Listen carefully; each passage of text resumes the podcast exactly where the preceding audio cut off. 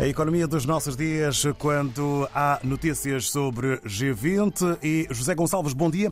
O que se pode dizer de concreto, poucas, poucas horas antes eh, do começo em São Paulo, da reunião dos ministros das Finanças e governadores eh, de bancos centrais do G20? Nesta reunião, os Estados Unidos já entraram com um perfil alto. Este perfil alto foi uma entrevista coletiva dada por Janet Yellen a secretária do Tesouro no governo Joe Biden, em São Paulo. Ora, ela procurou avançar a ideia de que a situação económica mundial é melhor do que os pessimistas estão a dizer. Portanto, analisou 2023 considerando que o desempenho foi melhor do que previsto.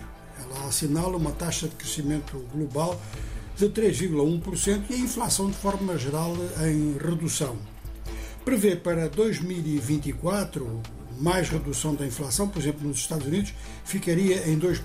E a economia norte-americana, para ela, está bastante bem, ou seja, que controla a inflação e, ao mesmo tempo, o mercado de trabalho está muito receptivo.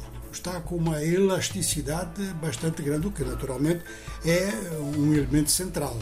Lembrando que ela mesma, quando presidia a Reserva Federal, portanto o Banco Central, considerava o mercado de trabalho, a criação de novos empregos, como o elemento decisivo para mexer, por exemplo, na taxa de juros. Fez grandes elogios ao Brasil, a dois níveis. Elogiou o desempenho da economia brasileira no primeiro ano do governo Luiz Inácio Lula da Silva e declarou que os Estados Unidos estão muito conectados e com muita confiança na presidência brasileira do G20. Ela foi até um pouco mais longe num aspecto específico que interessa muito a África. Ela diz que os Estados Unidos vão apoiar a iniciativa brasileira ou a ideia, a proposta brasileira de criação de um Fórum África que analisaria a questão das dívidas dos países africanos, mas também meios de financiamento do desenvolvimento continental. Lembramos que a África do Sul e a União Africana são membros permanentes do G20.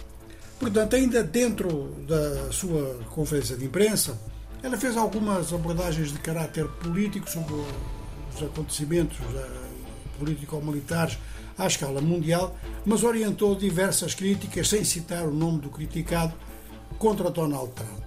Ela pareceu bastante otimista nas afirmações de uma forma geral e procurando quantificar o seu otimismo.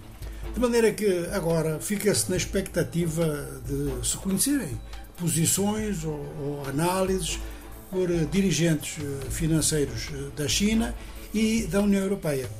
A reunião do G20 em São Paulo, portanto, vai decorrer hoje e amanhã. E nós vamos acompanhar, como já acompanhamos a reunião dos chanceleres no Rio de Janeiro.